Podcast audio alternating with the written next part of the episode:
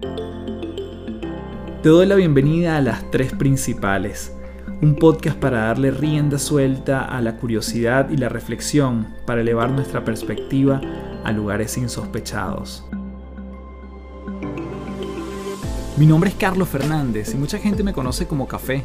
Soy autor, conferencista internacional y te invito a transformar tu sabiduría en ejecución para vivir una vida en liviandad. Un espacio donde podemos transformarnos en paz un episodio a la vez.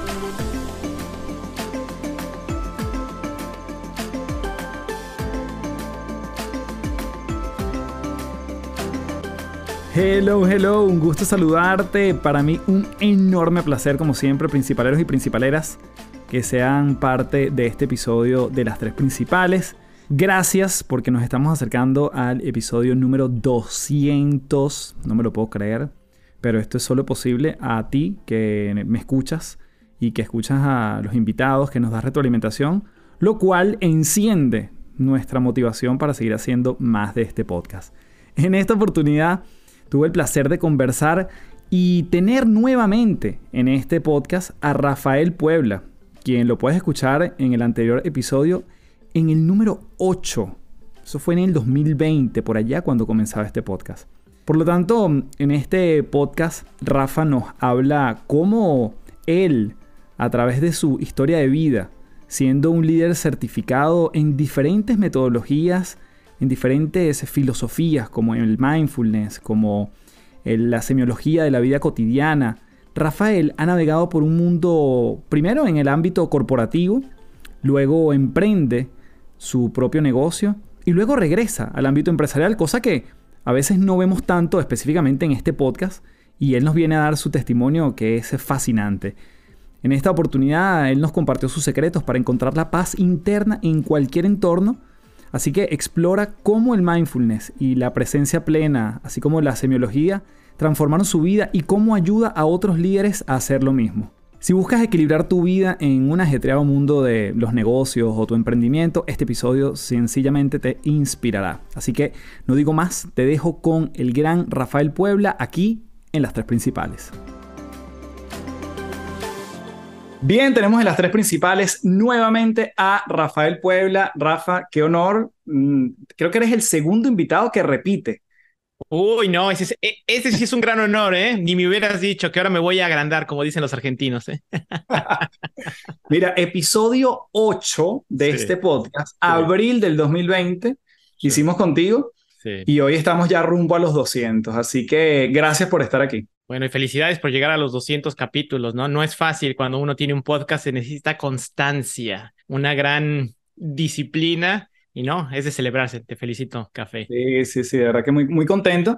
Y bueno, por supuesto, conversando con gente que admiro. Como tú, abril del 2020 fue la última vez que conversamos, digamos, formalmente. Siempre hemos estado en contacto por las redes, sabemos de alguna forma el uno del otro, nos chateamos.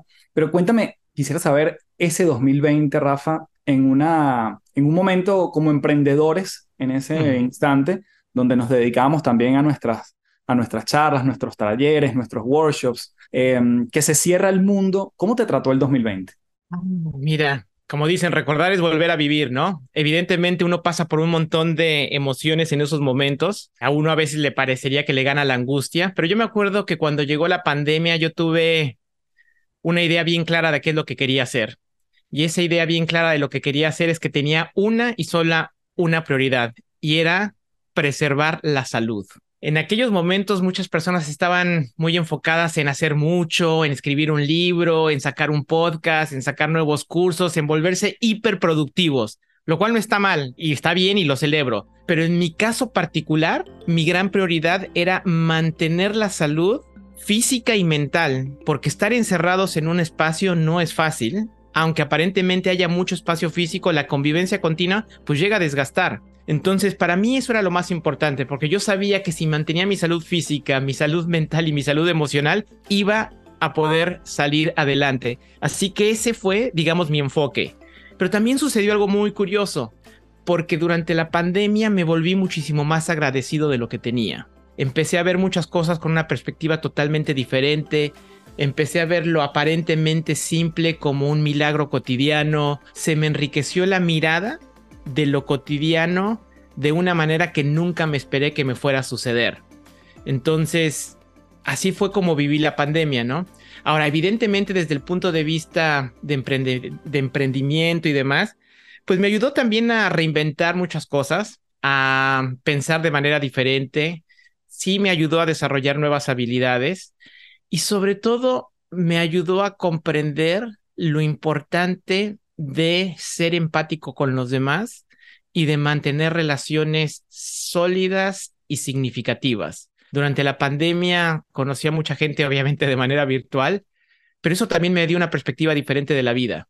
Entonces, eso es lo que yo rescato de esa pandemia a nivel individual y a nivel eh, familiar.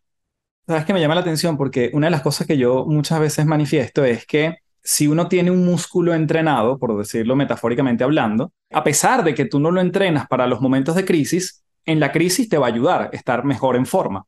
Creo que ese es tu caso, Rafa, porque si tú eres una persona que pre-pandemia ya practicaba algo como la meditación, y más bien la pandemia fue donde muchos empezamos a explorar esos temas. Las organizaciones, particularmente mis clientes y probablemente los tuyos, se empezaron a interesar por la salud mental y le empezaron a dar una prioridad. Yo mismo en, en el 2020 es que por primera vez hago terapia, por ejemplo, cosa que para mí antes era un terreno inexplorado.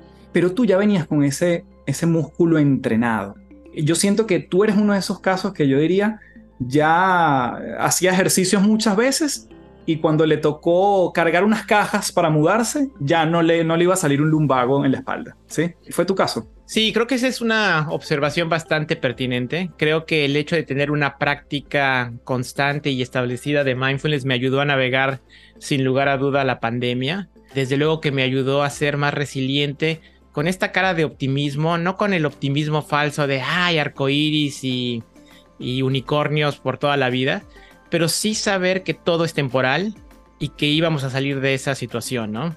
De hecho, también como dices, las necesidades de mis clientes empezaron a cambiar. Yo tradicionalmente me dedicaba al tema de liderazgo desde el punto de vista de mindfulness y de inteligencia emocional. Pero con la pandemia el pedido de los clientes empieza a cambiar más orientado hacia la salud mental. Entonces fue una adaptación de las prácticas que ya enseñaba, pero no aplicadas al liderazgo, sino más aplicadas al individuo y cómo poder aplicar esas prácticas en nuestra vida cotidiana para vivir con un poquito más de paz interna, de alegría, de armonía. Y también eso me abrió, digamos, un nuevo aspecto dentro de mi práctica profesional de mindfulness y de inteligencia emocional, ¿no? En ese momento, entiendo, como tú bien dices, viste mucho hacia adentro, ¿no? Priorizaste tu salud mental, física, emocional, ¿qué hacías? ¿Qué, solías hacer que quizás hasta hoy sigues haciendo? ¿O continuaste haciendo cosas y hoy en día son parte de tu vida? Sí, mira, una de las primeras cosas que empecé a hacer es hacer un diario de gratitud. Entonces, yo me levantaba y decía, a ver, ¿de qué me siento agradecido el día de hoy? Y me siento agradecido de que tengo salud, me siento agradecido de que estoy tomando esta taza de café, me siento agradecido de que tengo un jardín en el cual puedo caminar descalzo, me siento agradecido de que mi familia está bien. Me siento agradecido de que sigo trabajando de manera remota. Me siento agradecido que dentro de todo este caos que está pasando, dentro de todo he logrado preservar mi paz interna. Entonces iba encontrando diferentes motivos para estar agradecido y eso me ayudó muchísimo. Otra cosa que me ayudó también muchísimo fue tener conversaciones más significativas con mi familia, porque como estábamos todos aquí, pues este ya la conversación no era tan superficial como a veces suele ser en la vida cotidiana sin pandemia, donde todos estamos deprisa, cada quien haciendo lo suyo y como que te preguntas cómo estás, pero es muy, muy superficial la conversación, ¿no? Entonces al estar más tiempo juntos, pues empezamos a conversar de temas quizá más significativos para cada uno de nosotros y eso también ayudó a que hubiera más armonía dentro, dentro de la familia. Y eso lo sigo practicando, ¿no? El, hecho de ser y practicar la gratitud, el hecho de tener conversaciones más significativas, el hecho de salir al jardín y caminar descalzo, el hecho de tomarme una taza de café en la mañana y no hacer otra cosa más que tomarme esa taza de café, no estar con el teléfono, no estar haciendo otras cosas, sino con mi taza de café, es algo que, que, que sigo haciendo. Y también otra práctica es conectar con amigos a veces en, la vida cotidiana, en la velocidad, perdemos el contacto con la gente. Y ahora, digamos, de manera intencional, una vez a la semana le llamo a un amigo para ver cómo está. Y eso es algo que sigo que sigo conservando y que a mí me dota, la verdad que de energía y me dota de entusiasmo, ¿no? Porque a veces con la vida estamos tan enfocados en nuestros pensamientos y en nuestros problemas que estamos enroscados, enroscados, enroscados, enroscados. Y cuando conectas con alguien más y ya el simple hecho de hablar con esa persona, del problema o no, el simple hecho de tener una conversación ya te arroja una perspectiva diferente. Y eso para mí es eh, súper, súper, súper importante. Mm, Rafa, el estar rodeado de, mujeres en tu casa, ¿cómo haces para también promover este tipo de prácticas sin imponerlas necesariamente? ¿Es necesariamente desde la conversación, desde el ejemplo de lo que ven que tú haces? ¿Cómo esa onda expansiva se transmite quizás a tu, a tu esposa, a tus hijas? Sí, qué, qué buena pregunta, porque en realidad, digamos, yo no promuevo la práctica de mindfulness ni de meditación de manera deliberada dentro de mi núcleo familiar, aunque debo decir que mi esposa es profesora de yoga, así que hay varias similitudes entre lo que hacemos. Evidentemente nuestras hijas se dan cuenta de lo que hacemos, pero digamos, la manera de compartir estas prácticas, uno es por el ejemplo, pero otro es a través de la reflexión, ¿no? Y siempre hay un montón de momentos en donde se puede reflexionar sobre la importancia de estar plenamente presente y de cómo ser más intencionales en nuestra vida, ¿no? Por ejemplo, yo recuerdo cuando mi hija la mayor me decía, oye papá, fíjate que tengo que preparar un video para la escuela que hable de tal tema y solamente tengo un minuto. ¿Cómo le mm. hago para hacerlo?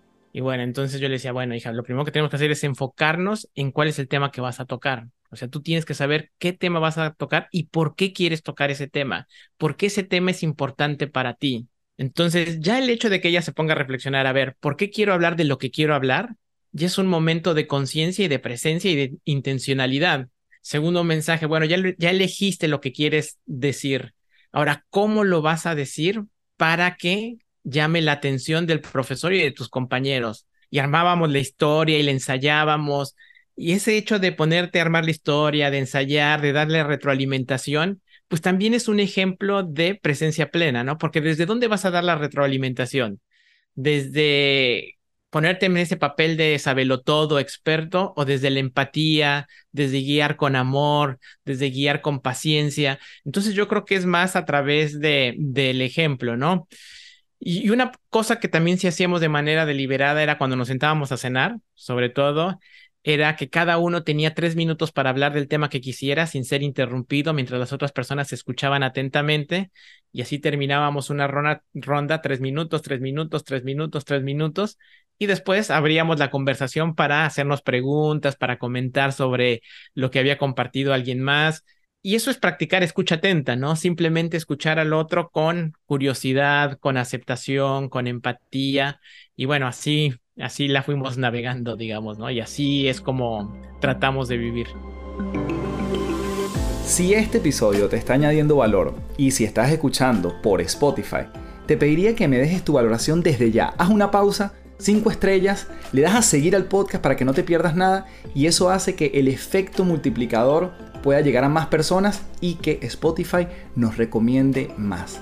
Y esto es todo, sigue disfrutando de las tres principales.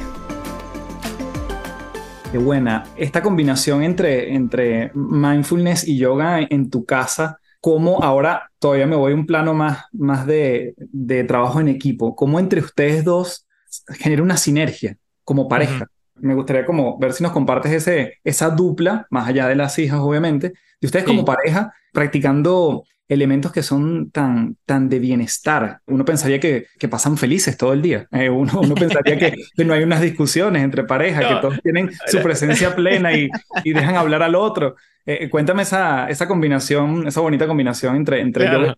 por ponerle una etiqueta. Claro, claro, y, y, no es tan así, ¿no? Como cualquier pareja tenemos nuestras conversaciones difíciles y hay que saber navegar con sabiduría esas conversaciones difíciles. O sea, no estamos vacunados contra los problemas y las problemáticas de cualquier pareja. Eso me parece que siempre va a suceder. Cosa curiosa, yo no practico yoga, pero mi esposa sí practica meditación. De hecho, mm. ahora ya está haciéndose o está pasando por un proceso de certificación de meditación. Ya le falta poco para concluir. Pero sí, evidentemente hay muchas cosas en común desde el punto de vista de autogestionar las emociones, de ser más empático, de saber escuchar a la otra persona, desde el punto de vista profesional. Y yo le invito a que dé talleres de, yoga con ciertos clientes corporativos que yo tengo. Eh, así que sí hay, sí hay sinergias. Todo se dio, digamos, de manera muy natural. En realidad, cuando nos conocimos hace ya más de 20 años, ni ella practicaba yoga, ni yo practicaba meditación de manera constante, ¿no? Fue parte de nuestra evolución individual y después como pareja, ¿no? Pero también fue una búsqueda personal, no fue una imposición del uno hacia el otro, ¿no?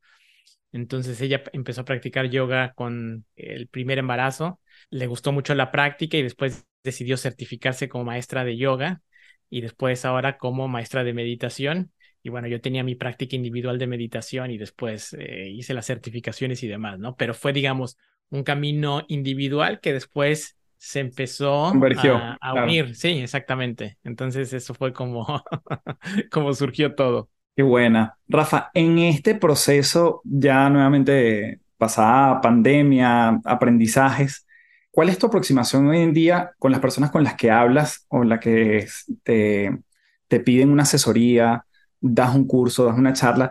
¿Qué crees también que, ha, que se ha transformado en ti desde tu discurso, desde lo que más te gusta conversar?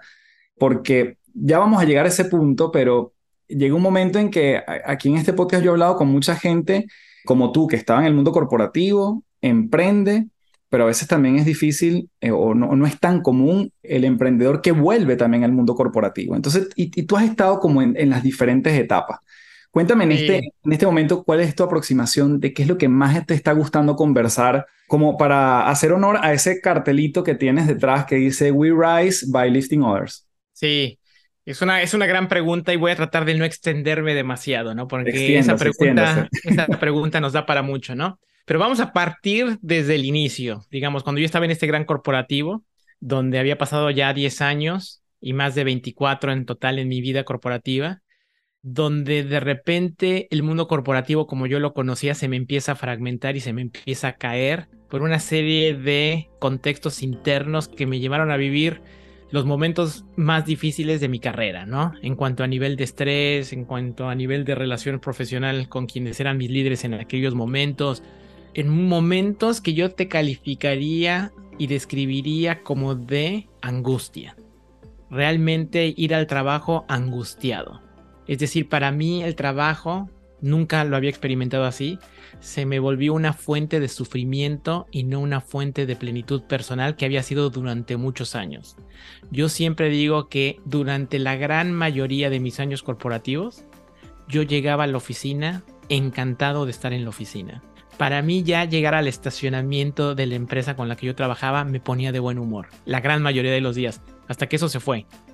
Y empecé francamente a sufrir. Y en ese momento de sufrimiento yo dije, bueno, yo tengo dos alternativas. O me empiezo a victimizar y empiezo a culpar a los demás de lo que me está sucediendo, o me vinculo conmigo mismo y con los demás desde un lugar de amor.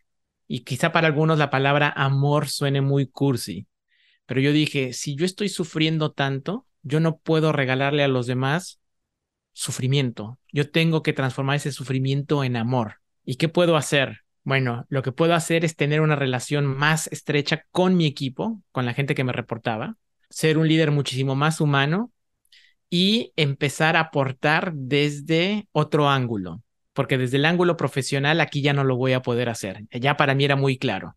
Y empecé a facilitar estas sesiones de meditación en el trabajo sin tener certificación ni nada, porque yo tenía simplemente una práctica personal y bueno, lo poco que sabía lo empecé a llevar al lugar de trabajo y eso me dio un montón de aire personal a mí, porque ese momento tan estresante, de tanta angustia, que sí seguía la presión ahí laboral, pero el hecho de yo vincularme de manera diferente, aportando algo diferente a esa empresa, me dio inspiración, me dio energía, me dio como que una nueva perspectiva de lo que se podía hacer. Y también el escuchar lo que la gente me decía como resultado de haber participado en las sesiones, como que me llenó, de mucha inspiración. Entonces, cuando salgo de esa organización, pues yo me encuentro en una disyuntiva que todos los que salen de una gran organización les pasa. ¿Qué voy a hacer? Y no solamente qué voy a hacer, es quién soy. ¿Quién soy yo? Porque tenemos nuestra identidad personal tan ligada al puesto que tenemos que cuando perdemos ese puesto, perdemos una parte de nuestro ser, o así lo creemos. Y por lo tanto, no es que perdí el trabajo, es que me perdí yo a mí. Entonces estoy en una desolación profunda donde si no tengo las herramientas y no pido la guía o la ayuda, me puedo quedar años estancado en esa confusión de no saber quién soy y en consecuencia de no saber qué es lo que quiero. Yo te cuento aquí una anécdota que, ahora cuento mucho, que cuando yo llegué a tomar este programa de Search Inside Yourself, que ahora enseño como alumno, yo acababa de salir de esta gran organización. Yo ya había, yo ya me había inscrito desde que trabajaba, ¿no? Pero eh, voy a este programa en California. Tendría dos semanas de haber salido de la organización. Y cuando llego al programa, en que era en un lugar hermoso, en medio del bosque y demás, noto que me empieza a entrar una angustia. Y esa angustia era, cuando yo llegue a este entrenamiento de liderazgo, seguramente me van a hacer la pregunta, ¿a qué te dedicas? ¿Y qué voy a contestar? ¿Qué voy a contestar? Porque yo ya no trabajo en esta gran organización, estoy en un periodo de transición, pero para mí la transición era nueva, o sea, yo siempre había sido empleado, yo no sabía de qué estábamos hablando con una transición y sentía vergüenza, ¿no? Y entonces empecé a elocubrar una respuesta en mi cabeza y dije, bueno, puedo decir que sigo siendo empleado porque técnicamente sigo siendo empleado porque a mí me están pagando una liquidación durante X número de meses y en teoría sigo siendo empleado, ¿no? Pero solamente comparto esto para ilustrar el tema de la identidad. Nadie me preguntó a qué me dedicaba, ni mucho menos esa fue una historia que yo me creé en mi cabeza. Pero sí pasa este tema de la identidad que es muy fuerte. Entonces ahí surge, digamos, una pregunta, que es la pregunta existencial por naturaleza, ¿quién soy? Y con base a quién soy, ¿qué es lo que quiero? Porque si no sé quién soy, no voy a saber qué quiero. Y si no sé qué quiero es porque no sé quién soy. Y no es trabalenguas, es las dos preguntas trabajan en conjunto, ¿no? Entonces ahí fue cuando decidí, bueno, seguir vinculado al mundo corporativo, pero ahora aportando valor desde otra perspectiva, desde mindfulness, desde la inteligencia emocional, desde semiología de la vida cotidiana, que es otra certificación que tengo y que informa en gran medida mucho de lo que hago. Y así fue que surgió la idea de crear On Being Mindful, que es la consultoría que yo que fundé y que eh, es el trabajo que hago de manera cotidiana. Pero como tú sabes, ser emprendedor no es nada fácil. No es nada fácil, uno tiene que cambiar de mentalidad, tiene que aprender nuevas habilidades. Y la verdad es que a mí relativamente me fue muy bien. O sea, me fue muy bien en muchos sentidos, me fue muy bien en el sentido de tener buenos clientes, me fue bien en el sentido de que me contrataron grandes empresas, me fue bien en el sentido de que ahora soy mentor de los maestros en formación, me fue bien en el sentido de que tuve la oportunidad de entrenar a miles y sigo teniendo la oportunidad de entrenar a miles de líderes en, varios lugares del mundo y demás. Pero fíjate qué curioso, y creo que esto es la primera vez que lo voy a comentar en un podcast, o sea, lo he comentado en otros lugares y en otros espacios yo regresé al mundo corporativo. O sea, yo sigo teniendo una vinculación de empleado, pero también tengo mi propio emprendimiento. Y decidí volver al mundo corporativo por este tema de la estabilidad económica. Yo estaba llegando a un momento de mi vida donde mi hija tiene que ir a la universidad, tengo ciertos compromisos económicos que no los podía solventar solamente desde mi emprendimiento. Y que ahí también viene otro cuestionamiento personal el decir, bueno, ahora voy a regresar. Ya todos saben que me fui. Y ahora voy a decir que voy a regresar. Entonces, ¿qué va a pensar la gente de mí? Que soy un fracasado, que no soy auténtico, porque no me dedico a lo que yo dije que me iba a dedicar y demás. Obviamente entré en este cuestionamiento, pero también llegué a una reflexión quizá muy cínica. Dije, las demás personas ni me van a pagar el mortgage de mi casa ni le van a pagar la universidad a mi hija, ¿verdad? Entonces uno tiene que hacerse responsable de, eh, de muchas cosas y obviamente uno es el aspecto económico y así fue que regresé a trabajar a una nueva empresa. Pero ahora regresé con una mentalidad completamente diferente. Además de hacer mis responsabilidades cotidianas, soy el head de mindfulness para esta empresa. O sea que también sigo haciendo mindfulness en el interior de esta nueva organización y sigo enseñando mindfulness con mi emprendimiento. O sea que estoy combinando las dos situaciones y ha sido una, una etapa de mucho aprendizaje también, ¿no? Entonces, en eso estoy, mi querido café. Uf, qué maravilla, porque tienes demasiadas cosas que me gustaría meterme dentro de todo lo que dijiste y te doy las gracias. Una es, yo no sé si te ha, te ha pasado o te contrastas un poco con ese, ese Rafael antes de emprender, cuando estabas en esta otra gran organización, que, mm, y a mí me pasaba, que estás como, sientes que la, la empresa, te sientes tan parte de ella, no te ves sin ella, que sientes además como un sentido de que yo soy también imprescindible aquí. ¿Qué va a pasar cuando yo me vaya? Esto se va a caer. Y yo lo veo desde afuera mucho, desde, desde esta acera, cuando veo líderes corporativos tan metidos en su rol desde la pasión, pero también desde una única verdad. Como que siento que, o sea, yo la forma que tengo como de decirlo es como que están conectados a la Matrix y no se dan cuenta que, que hay otro mundo también y que pueden vincularse con los dos mundos y que esa empresa no lo es todo como el hecho de que nada es todo, ¿sí? Y, a la vez todo es un todo, poniéndolo filosófico. Pero, ¿cuál es tu mentalidad hoy versus esa mentalidad que tenías pre-emprendimiento? Ahora teniendo esa, esa, yo diría que esa vivencia que no todo el mundo la tiene de haber pasado dos momentos distintos, dos momentos de, de vida distintos en el mundo corporativo. Concuerdo totalmente con lo que acabas de decir yo durante mis primeros 24 años de mundo corporativo me sentía como tú lo acabas de describir. Yo me sentía parte de la empresa y yo me sentía imprescindible y yo sentía que no podía vivir sin esa identidad corporativa.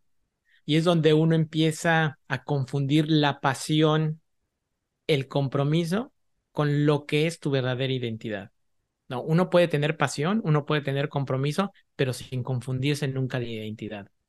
Yo soy yo y la empresa es la empresa y el puesto es el puesto, pero yo sigo siendo yo.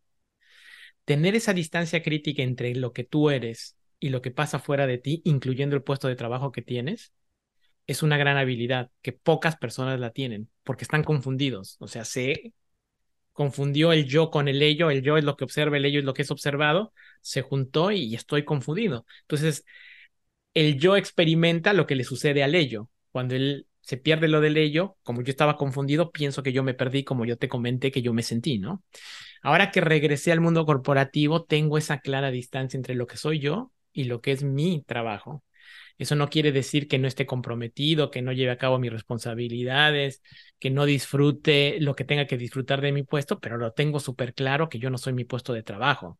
Mm. Entonces es una perspectiva y una mentalidad completamente diferente donde me siento muchísimo más libre porque además antes lo que yo sentía es que de alguna manera me sentía que la organización era como que mi dueña. Suena muy fuerte, pero a veces uno está tan comprometido que le da demasiadas cosas a la organización, uno no pone límites. Entonces uno por creerse esta idea de que tú eres súper profesional, súper comprometido, estás en tus vacaciones, participando en reuniones, contestando mensajes, teniendo conversaciones que no deberías de tener porque ese tiempo es para ti, no es para la organización. Pero estás ya con tantos condicionamientos que piensas que así es y que además te lo van a reconocer y van a decir, uy, mira, qué profesional, sin darte cuenta todo lo que estás sacrificando al actuar de esa manera, ¿no? Entonces, esta segunda llegada al mundo corporativo ha sido completamente diferente en muchos aspectos, pero el aspecto central es este que tú estás mencionando, esta distancia crítica y el no confundirme de identidad, ¿no? ¿Te sigue entusiasmando cuando llegas al estacionamiento? Mira, ahora trabajo de manera virtual 100%. Ah, perfecto. Y entonces aquí sucede otra cosa que también es bastante interesante y que seguramente has conversado con algunos otros invitados o con tus amigos, que es esta virtualidad, ¿no? Y cómo cada uno de nosotros vive su virtualidad. Y obviamente también yo creo que tiene que ver mucho con qué generación perteneces. Yo crecí en un ambiente de oficina, ¿no? Y para mí la oficina, te digo, era un espacio muy rico de convivencia, de crear relaciones y demás. El hecho de estar 100% virtual a mí a veces me es difícil. Yo te digo, yo sí extraño el ir a una oficina, yo sí extraño el salir a almorzar con los amigos del trabajo, el echarte una conversación informal en el pasillo, el coincidir en la cafetería mientras tomamos un cafecito y de hablar algo personal o del trabajo, lo extraño profundamente. Entonces, a mí a veces sí me gustaría regresar a una oficina. También reconozco las ventajas del trabajo virtual, desde luego que sí, porque de hecho cuando tengo que ir por cualquier cosa, cuando nos reunimos en un coworking aquí en, en Miami, tengo que ir y voy manejando, me doy cuenta que sí me da pereza manejar, o sea, ya, sobre todo ya de regreso digo, hoy 5 de la tarde, tráfico, o sea, digo, no, sí está pesado también ir todos los días, ¿no? Entonces, lo, lo vivo de manera diferente, digámoslo así.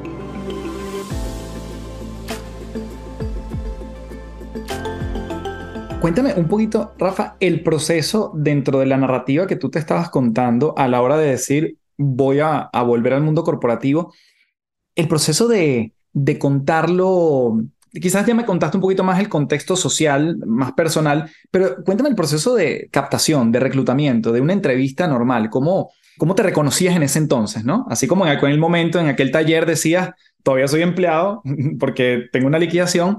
En este momento decías, estoy dedicado a mi negocio, pasé tantos años dedicado a mi, a mi emprendimiento. ¿Cómo era la, el discurso en ese? Porque creo que puede ayudar a mucha gente que también o lo está pensando o está en ese, en ese punto. Sí, es una pregunta también interesantísima porque, digamos, yo ya me había dado cuenta que tenía que empezar a explorar qué alternativas tenía de vinculación profesional, ¿no? Y dónde podía aportar más valor. La primera duda que surge es, a ver, si yo no he estado vinculado corporativamente en un rol de empleado durante X número de años, existe una percepción posiblemente por parte de la compañía de que uno ya está desactualizado.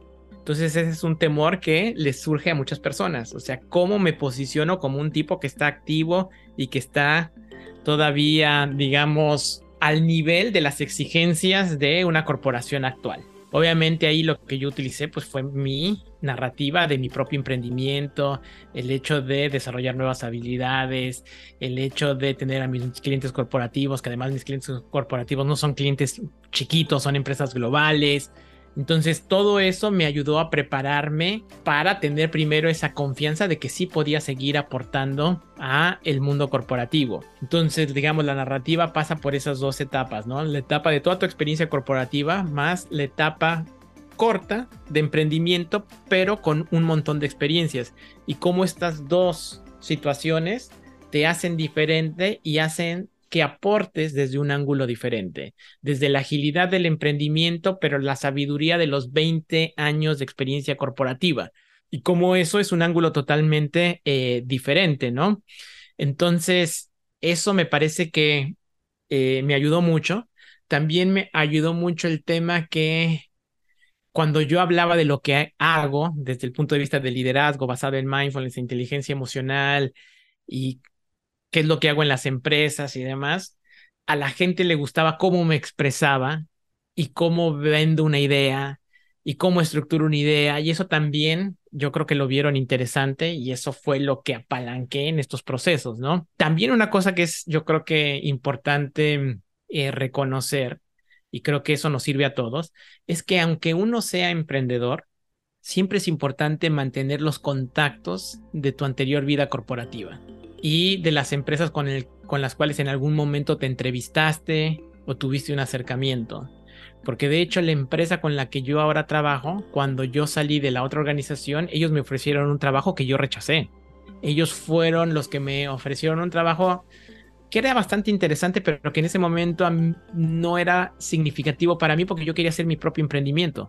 Y yo con, con, con, mucha claridad les dije, miren, les agradezco la oportunidad, de verdad aprecio que me hayan llamado, que me hayan entrevistado, que me hagan la oferta, pero en este momento me parece que no es lo que estoy buscando, pero seguimos en contacto. Y sí mantuve el contacto con esa organización y es ahora con la cual trabajo en otro puesto completamente diferente, pero si yo no hubiera mantenido el contacto con esa organización, bueno, quizá no hubiera podido regresar al mundo corporativo, ¿no? Interesante eso, eso que menciona. ¿Y cuál era la, reacción de la, de la gente quizás en estos procesos?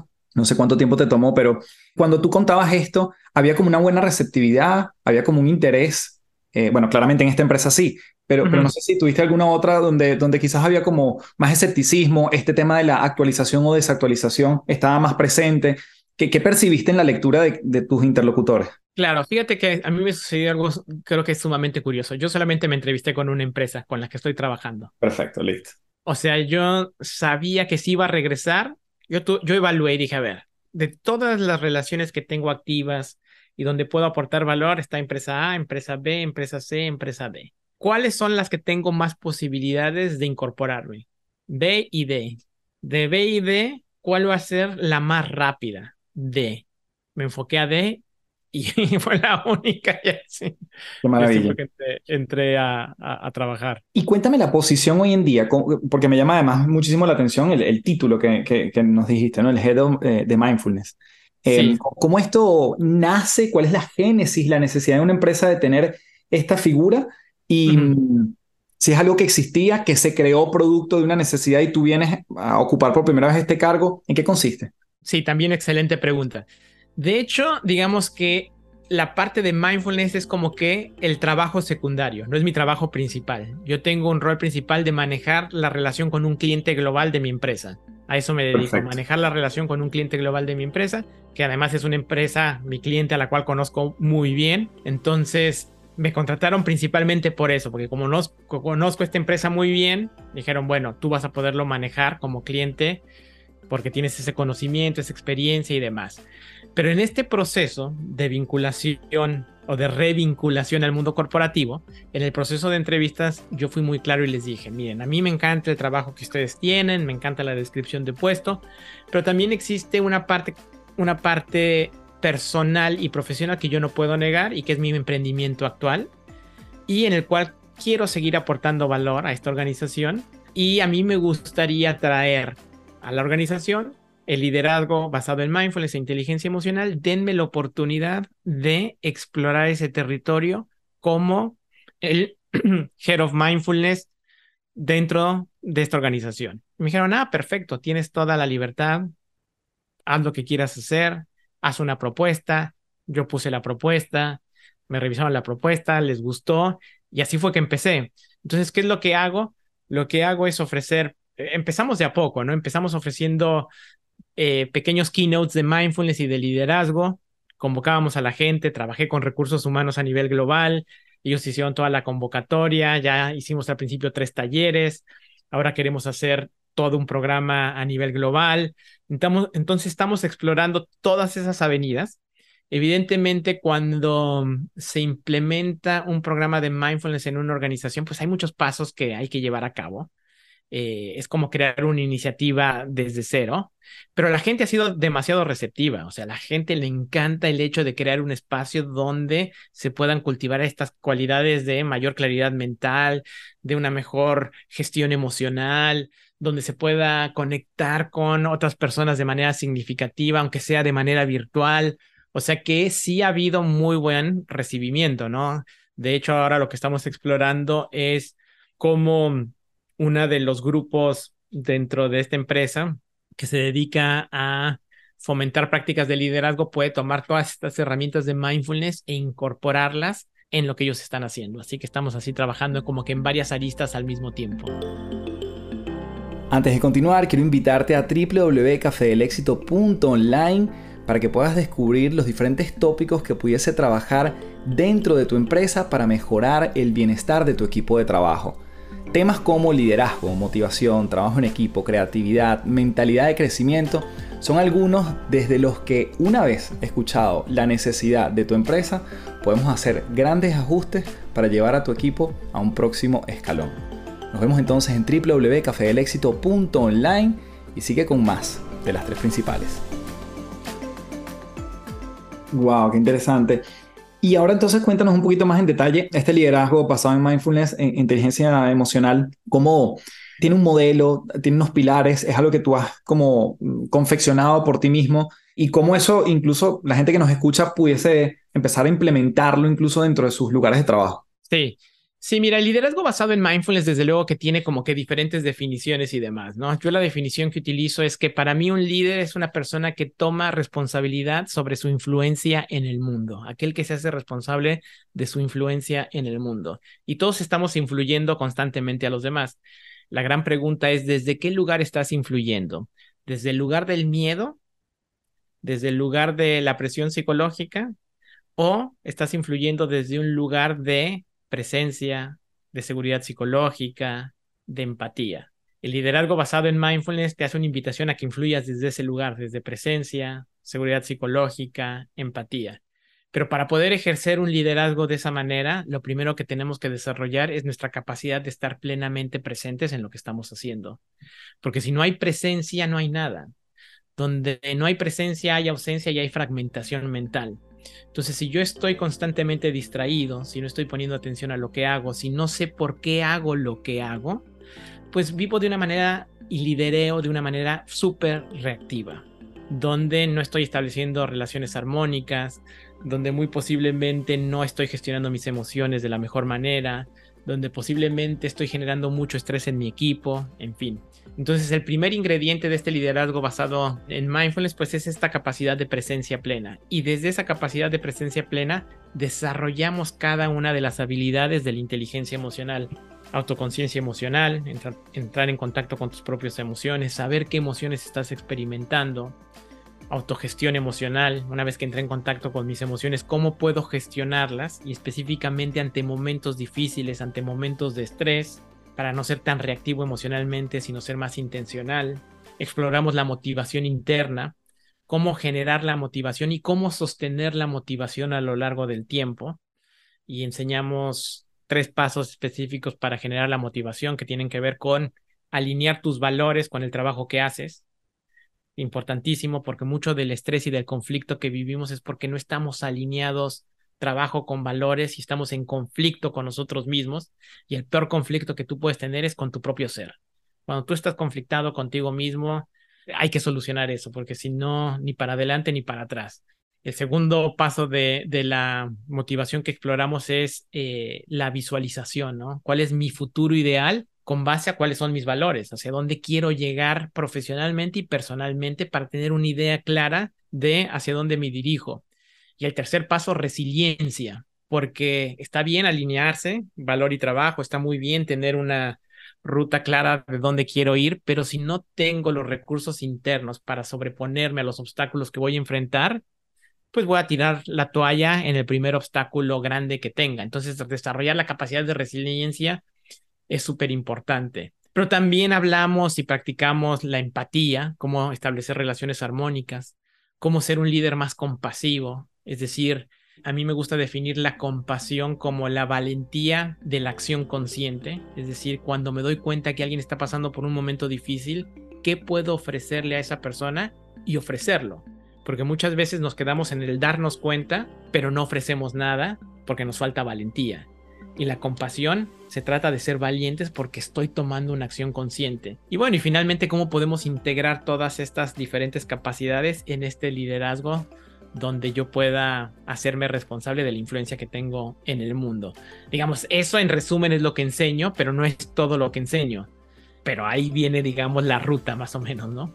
No, y eh, es muchísimo. Dentro de todas las cosas que nos mencionaste, me parece una, analogía y una, un modelo bastante completo en el ejercicio del liderazgo, ¿no?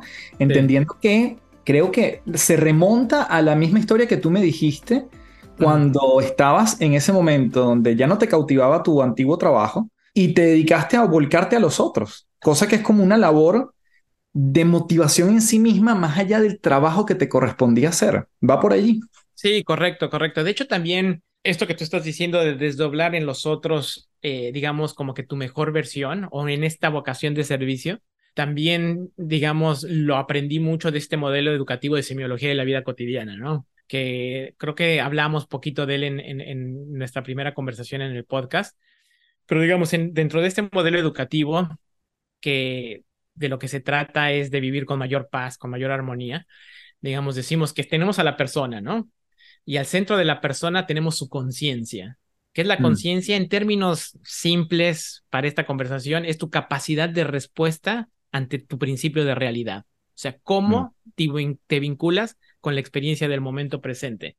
Pero al centro de la conciencia tienes tu autoconcepto. Tu autoconcepto es la actitud que tienes ante tu propio ser.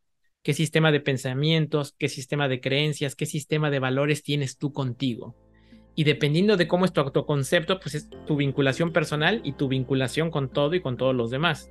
Mm. Y al centro de tu autoconcepto tienes tu vocación, tu horizonte vocacional todos los lados fuertes de cada uno de tus potenciales. Y al centro de tu vocación tienes la vocación universal de servicio. Es decir, es lo que vincula al individuo con su, con, con su comunidad. Desdoblarme en contacto altamente significativo porque me estoy conectando contigo a través de mi vocación, de mis mm. lados fuertes. Entonces, esta línea de individuo, conciencia, autoconcepto, vocación, servicio, pues es una línea que te ayuda a vivir con mayor plenitud y realización personal. Pero muchas veces ni comprendemos cuál es nuestro autoconcepto, ni sabemos cuál es nuestra vocación y en consecuencia no nos vinculamos en esta vocación universal de servicio con los demás, ¿no? Me parece interesantísimo. ¿Este es un modelo que, que tú has ido como construyendo o es, es, algo que, que, también pudiésemos explorar en otro lugar donde como construir más esta línea? Porque me parece fascinante cómo vas de, de, este, de este macro a, a la conciencia o la vocación universal. ¿no? Sí, no, es un modelo educativo que creó el doctor Alfonso Ruiz Soto en México y es un modelo educativo que tiene 12 cursos y ah, no hay tema de la vida cotidiana que no se explore en semiología de la vida cotidiana, ¿no? Pero digamos, esto que acabo de describir digamos, es la, el inicio del modelo, ¿no? Para ir contextualizando a las diferentes cosas. Y yo creo que lo más importante es esta, esta todo es importante en, lo que te acabo de describir, pero creo que particularmente importante es el tema del autoconcepto, porque todo conflicto y toda crisis que tenemos en nuestra vida es una crisis de autoconcepto. Toda crisis. Entonces, Autoconcepto, perdón que te interrumpa, ¿lo vamos a vincular como lo que decías antes de identidad o tiene una diferencia? No, es con la identidad, es, es la percepción que tú tienes de ti mismo. Entonces, es la actitud ante tu propio ser. Mm. Y la actitud, decimos que es un triángulo que incluye tres elementos, obviamente, que están vinculados uno con el otro. Tu sistema de pensamientos, tu sistema de creencias y tu sistema de valores.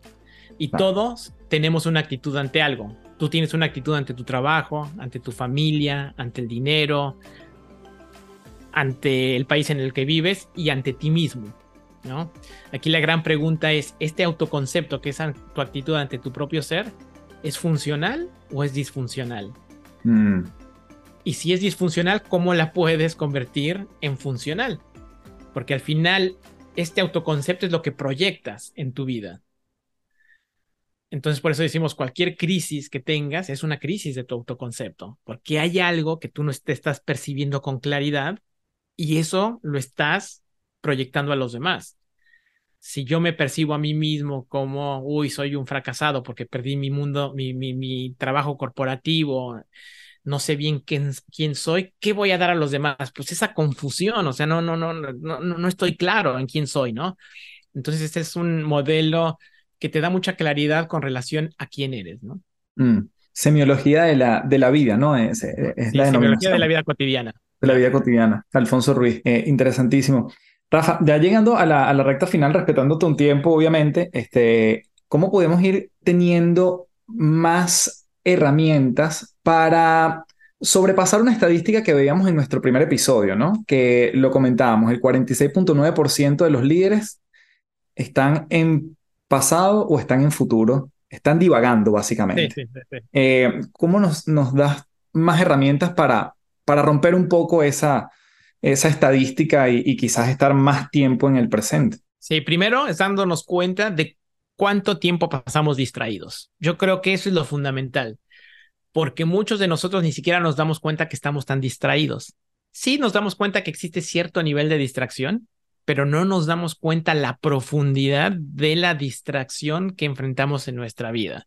Entonces, lo primero es cobrar conciencia de que estoy distraído. Lo segundo es tratar de ser más intencional en esta capacidad de presencia. Pero aquí viene un tema importante. Cuando hablamos de presencia, no hablamos de concentración con esfuerzo. No es que tengo que estar concentrado en esta conversación con café y no me voy a distraer. No, es una presencia amable. Es descansar mi capacidad de atención en este momento. No es forzado, no es concentración como lo, conocemos tradicionalmente, ¿no? Es una presencia relajada, amable y donde descanso mi atención en lo que está sucediendo. Pero además con una actitud, y esa actitud es la actitud de la apertura y de la curiosidad. Es recobrar lo milagroso de lo cotidiano, lo que yo describí al principio de esta conversación de la pandemia, ¿no? Cuando vuelves a ver con ojos frescos la experiencia del momento presente y nos mm. damos cuenta que no hay ningún momento igual al otro, que no hay momentos triviales, que hay momentos que vivimos de manera trivial, pero que no hay momentos triviales y que cada uno de nosotros es responsable de irle generando el significado a cada uno de los momentos que vivimos. Porque dependiendo del significado que generemos, es la calidad de vida que vamos a experimentar. Hay una frase que a mí me gusta muchísimo que dice, la realidad es lo que es, pero la vida es lo que significa. Wow. Entonces, ¿y quién asigna ese significado? Lo asignas tú a tu propia vida. Un hecho es un hecho, pero ¿qué es el significado que le estás asignando a ese hecho? La vida. claro, entonces, ¿cómo vamos a ir generando nuestros significados? Bueno, de alguna manera que nos den mayor plenitud, ¿no? Lo cual no significa negar los hechos, los hechos están ahí, pero ¿qué significa ese hecho para ti? Rafa, pero diste con algo muy que me da, me siento muy identificado con el descansar en el momento que estamos conversando, ¿no? Y yo no, no me atrevo a llamarlo una meditación, pero realmente en cada una de las conversaciones de este podcast, probablemente de mi semana sean los momentos de mayor presencia que yo tengo. Esto ¿entraría en qué categoría? ¿Entraría en, en, lo que tú estás comentando? Claro, claro, en la presencia plena. A mí hay una pregunta que me hacen muy frecuentemente y me dicen, Rafael, ¿cómo yo puedo darme cuenta si realmente estoy en el momento presente así como tú lo acabas de describir, ¿no? Como la descripción que yo acabo de hacer. Yo les digo, miren, esto es muy fácil. Si tú has estado frente a un paisaje, que todos los hemos estado, y hemos disfrutado ese paisaje, lo has disfrutado porque estuviste en presencia plena. Estabas descansando tu capacidad de presencia en ese paisaje, haya sido una montaña, haya sido un bosque, haya sido un atardecer, haya sido el mar. Y lo estabas disfrutando a ese paisaje tal y como era. No estabas juzgando al paisaje, no estabas diciendo, ay, ojalá la montaña estuviera más para la derecha o más para la izquierda, ojalá este pino estuviera un poquito más alto, ay, ojalá el sol estuviera un poquito más con tonos dorados. No, estabas descansando tu capacidad de presencia en ese paisaje y lo estabas disfrutando. ¿Cómo te sentiste en ese paisaje? Yo puedo casi asegurarte que te sentías en paz hmm. y te sentías alegre. ¿Por qué? Porque estabas plenamente presente. Y muy posiblemente lo que te sucede en estas conversaciones es que experimentas algo similar, porque estás con tu capacidad de presencia. Absolutamente. Literalmente lo, acabas de describir y no hay, no hay juicio en el camino. Exactamente, no hay juicio en el camino. Exacto. Rafa, obviamente nos has dado muchos tips, pero como bien sabes, este podcast se llama Las Tres Principales. Y me gustaría a ver si, si podemos tender un puente entre esto, el liderazgo basado en mindfulness, la presencia plena, toda esta estadística que hablábamos, que a veces lo que yo creo es que en un mundo lleno de hiperproductividad, donde quiero hacer más con menos, donde quiero optimizar recursos, donde quiero no perder el tiempo, donde se me exige hacer muchísimo más, pienso que todas estas instancias es perder el tiempo. Entonces, quisiera que nos dieras como tres elementos para vincular todo lo que hemos conversado, pero además con productividad. Con, con, sí, pues, esto, esto claramente está vinculado a productividad. Claro, claro. Lo voy a tratar de super sintetizar. No hay mayor productividad que la productividad integral. Es decir, que yo sea quien en realidad soy. Ahí es donde está realmente la productividad. Ser más mi propio ser. Mm. Pero es imposible que yo sea más mi propio ser si estoy distraído, si estoy fragmentado, si vivo en la reactividad emocional. Entonces, si realmente quieres ser productivo, tienes que contactar con tu ser y tienes que saber quién eres, porque si no, lo demás es puro adorno, no es productividad, son actividades que haces pero esas actividades realmente están alineadas con tu más profundo anhelo de plenitud de ser o no. ¿A quién obedece ese anhelo de plenitud de ser? ¿A quién realmente eres o a lo que te ha dicho tu familia que tienes que ser, lo que te ha dicho tu grupo de emprendedores que tienes que ser, lo que te ha dicho la sociedad que tienes que ser, tu pareja, tu familia, tus hijos? ¿A quién? La gran invitación es que tú le seas fiel a tu propio ser. Y esa es la verdadera productividad integral, ser quien más soy. Mm, esa te la voy a tomar como una sola, porque me parece increíble. puedo, ocupar tres, pero esa sería la primera. ¿Qué, otra cosa nos puedes vincular con la productividad? Bueno, y la, la, otra, la otra que es muy importante es enfocar la productividad desde la perspectiva del amor. Mm. Otra vez, no, no, no desde un punto de vista del amor romántico, sino del amor que es una verdadera fuerza que te mueve, que te mueve para ser más quien eres. Volvemos al primer punto. ¿Por qué? Porque si yo me vinculo desde el miedo, y muchos nos vinculamos del miedo, que si no hago esto me va a pasar esto, que si no hago B me va a pasar D, estoy operando desde el miedo y desde la carencia, perdón, y desde el miedo al rechazo y desde el miedo al fracaso. No, la invitación es vincúlate desde el amor, desde ese anhelo de por qué estoy haciendo lo que estoy haciendo. Esa es la segunda. Y la tercera es entrega todo tu ser en lo que estés haciendo. Esa es la verdadera pasión, entregar toda la fuerza de tu ser en lo que estás haciendo y comprometerse con eso. Porque una persona es sus compromisos. Tus compromisos marcan la ruta de tu pasión, pero es una pasión lúcida, es una pasión clara, es una pasión nítida. Entonces, cuando yo me comprometo, es que realmente me apasiono por algo. Una persona que no está comprometida ni con nada ni con nadie, no es. Mm. Porque una persona es sus compromisos. Así que ese es el tercer punto. ¿Con qué estás comprometido o con quién estás realmente comprometido? Maravilloso, Rafa. De verdad que darte las gracias en mayúscula por esta masterclass que nos diste hoy, diría yo. Te deseo todo lo mejor en, los nuevos desafíos que, que has asumido, porque además siento que estás multiplicando el bienestar en, en un lugar donde donde se necesita mucho, ¿no? Que, que, son, que son las empresas y lo haces desde tu emprendimiento y desde tu trabajo ahora principal. Así que te doy las gracias. Eh, simplemente dejarte el espacio para que tú mismo despidas, dónde te puede conseguir la gente, saber más de ti y con eso cerramos el episodio. Perfecto, muchísimas gracias por la invitación, disfruté un montón la conversación, me pueden encontrar en todas las redes sociales, pero particularmente en Instagram, arroba Rafael Puebla, ahí subo un montón de contenido que apunta eh, en compartir las herramientas para vivir con mayor plenitud personal. Gracias, Rafa. Perfecto, gracias. Bien, gracias por llegar hasta aquí. Para mí un enorme placer. Arroba Rafael Puebla, puedes seguirlo y dejarle sus comentarios en torno a lo que más te gustó de este episodio. Arroba Café del Éxito. Te pido que recomiendes este episodio y lo puedas compartir con más personas. Esto hace que definitivamente lleguemos a más mentes y crezcamos juntos en este proceso de autodescubrimiento y mentalidad de crecimiento. Puedes dejarme tu review en Apple Podcast, igualmente tus 5 estrellitas en Spotify, sabes que lo agradezco un montón. Y como siempre me despido diciéndote, transfórmate en paz. Muchísimas gracias. Chao, chao.